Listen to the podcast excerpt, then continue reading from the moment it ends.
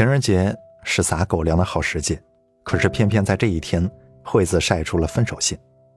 他的配图文字是一句英文：“Yesterday, you said tomorrow。”看得出来，他舍不得。惠子呢，曾经是校文艺部的副部长，追求她的人很多，但是到目前为止，她只谈过一次恋爱。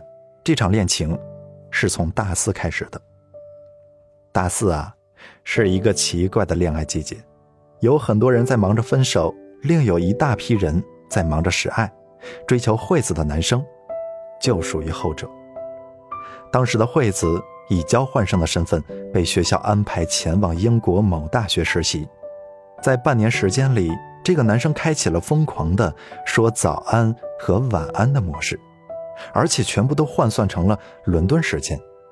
惠子早上一睁眼打开手机就是暖心的早安，现在是北京时间下午两点十分，他要睡了，男生马上就会对他说晚安，现在是北京时间凌晨五点四十。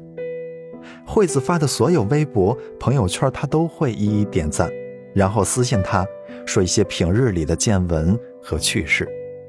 就这样，两个人顺其自然地谈起了岳阳恋爱。当惠子返回学校时，已经是毕业前夕。男生信誓旦旦地承诺道：“工作两年，我就买房子，然后娶你。”就是这个空头支票，却让惠子铁了心，这辈子非他不嫁。然而，在毕业之后的四百多天里，男生换了七份工作，至今依旧是不稳定的状态。且不说没有买房子的能力，连养活自己都成了问题。惠子很着急。他急的不是物质条件不好，而是娶你的承诺被无限期的搁置了。除了对工作没有热情，男生对惠子的热情也日趋冷淡。以前的晚安变成了倒头就睡，以前的惊喜变成了讲理，以前的哄变成了轰。另一方面，他和其他女生勾勾搭搭的事情，像花边新闻一样，经由朋友们之口传到了惠子那里。再加上朋友圈和微博里的暧昧留言，惠子心里的无名火呈现出燎原之势。他需要他自证清白的解释，但他能给的永远是：“你要这么想，那我也没有办法。”我私信问惠子：“你是什么时候察觉到你们走不下去了呢？”他说：“当我发现他给我回复消息的速度从秒回变成了轮回。”我呛声道。你们恋爱三十多天的时候，他差不多就是这德行了吧？如今都三四百天了，你居然还说这种不靠谱的理由？他回复我：“其实我是昨天晚上才想明白的，在故事的最开始其实就有问题。我以为他是自己人生里最不能错失的那个唯一，但是到现在才沮丧的发现，他不是非我不娶，我不是非他不嫁，这只是个……”伤人的误会罢了。他又补充道：“我还明白了，他爱我是真的，他喜欢别人也是真的。他的感情就像是不限量的商场传单，经过的人都人手一份，并非单独给我一个人的。原来，一个晚上就可以想明白这么多。可是世人偏偏总是喜欢马上做决定，又或者迟迟不能决定。”以至于不是荒谬的选错，就是犹犹豫豫的受尽折磨。一段恋爱关系中，爱得深的那个人特别容易陷在爱情里，一边念念不忘，一边又无能为力。在这个僵持的过程中，占有欲会让你变得狭隘，控制欲会让你变得自私，疑神疑鬼病会唤醒你敏感的神经，让你在这份爱里。变得越来越不像自己，越来越像个神经病。你不仅丧失了爱一个人、信任一个人的能力，同时还因为太过用力的爱而失去了你自己。你宁愿错，也不愿错过。结果呢？你心有所属，却无处安放。他爱的不够，还借口多多。比起受困于……一个漏洞百出的誓言，而隐忍的一个人苦苦坚守，洒脱松手才是度过这场劫难的唯一方式。比起为了遮掩千疮百孔的爱情而自我牺牲式的维持一个幸福的假象，豁达分手，才是真正的放彼此一条生路。我的建议是，去找个理由重新开始，也找个借口到此为止。如果说你的快乐人生是一部跌宕起伏的连续剧，那么那个他。不过就是某一集开始之前的弹幕广告而已，不必念念不忘。趁这个空隙，去一趟洗手间吧。还是那句话，所有不再钟情的恋人、渐行渐远的朋友、不相为谋的知己，都是当初你自茫茫人海中独独看到的他。如今，你只需再将他好好的还回人海中，如此而已。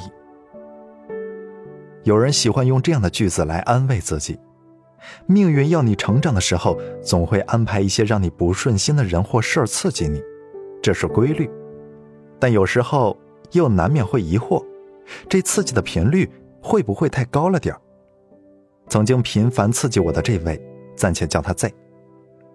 小 Z 是我之前就职公司的策划主管，那个时候的我刚大学毕业，对这样的前辈自然是言听计从。但是相处了一个星期，我就被他打败了。比如他在电话里让我修改某句话，几秒钟就能说明白的事情，他每次都能说上半个小时。如果换成是我提建议，他总是在我陈述结束五秒钟之后才缓过神来，再补上一句：“啊，你刚刚说了什么？”他是前辈，我是后生，这样的待遇倒也还能忍。可怕的是，平时闲聊的话题，他总是要争个对错输赢。伊拉克战争该不该打？声控灯有没有起到节能的作用？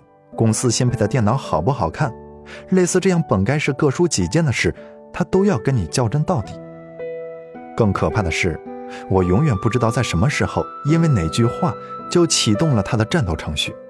到末了，我就这样反思：嗯，都是我的错，我长个嘴巴就不应该说话。我就不该出现在他的面前，抢他的氧气。这还是整个公司的鬼见愁。除了工作上难以相处之外，每逢聚餐，他还要让每个人向他敬酒，然后听他说一段生硬又俗套的祝酒词。这顿饭才算真正开始。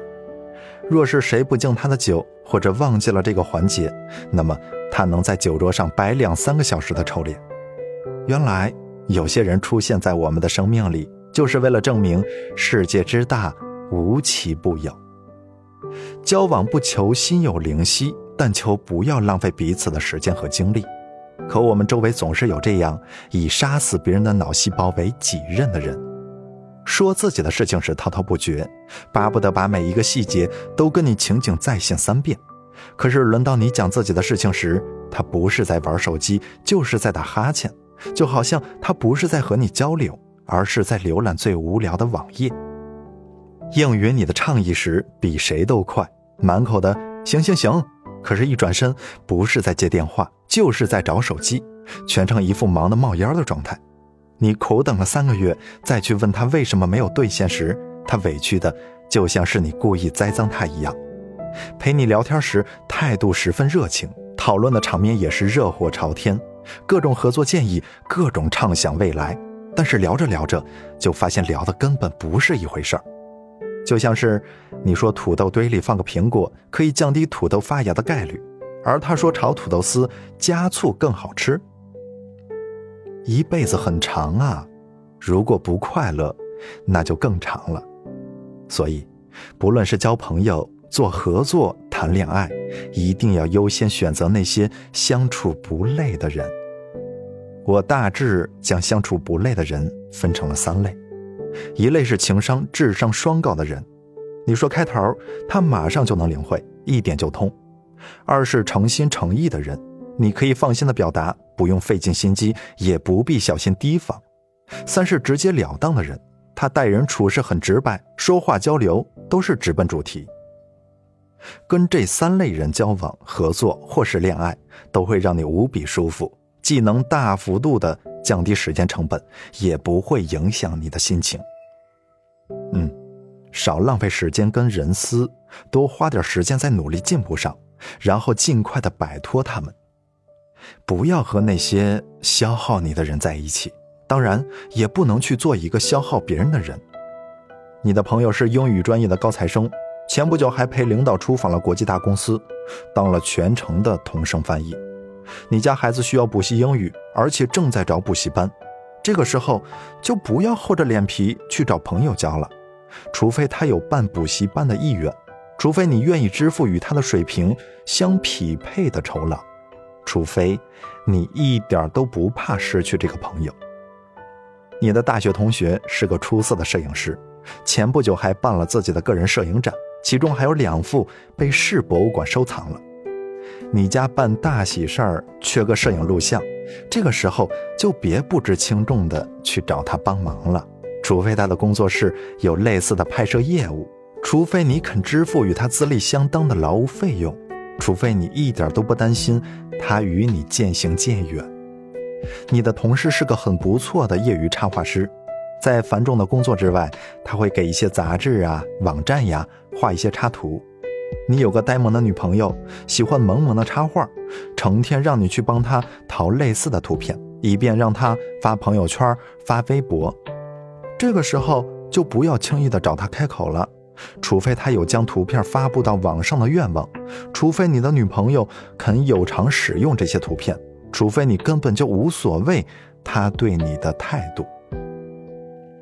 这些人是很有才华、能力、价值，你的那些请求、要求和勉强，在他们的面前确实也算是小事一桩。但是再小的忙，也是需要他们花费时间、精力和耐心的。没有谁的时间多到可以随便浪费，也没有谁的本事大到可以眨眨眼就完成你布置的任务。帮你，是别人心地善良；不帮，也是理所应当。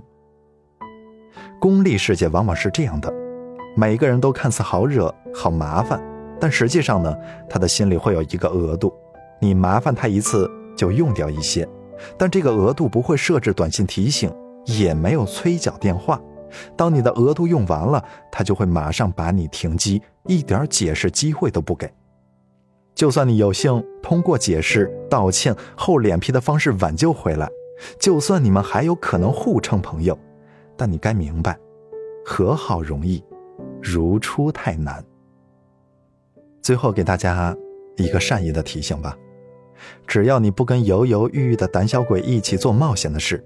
不和斤斤计较的小气鬼谈钱，不在心胸狭隘的人面前表现自己，不和固执己见的人一较高低，不跟是老板的人比谁说了算，那你几乎就避开了人世间百分之九十的麻烦。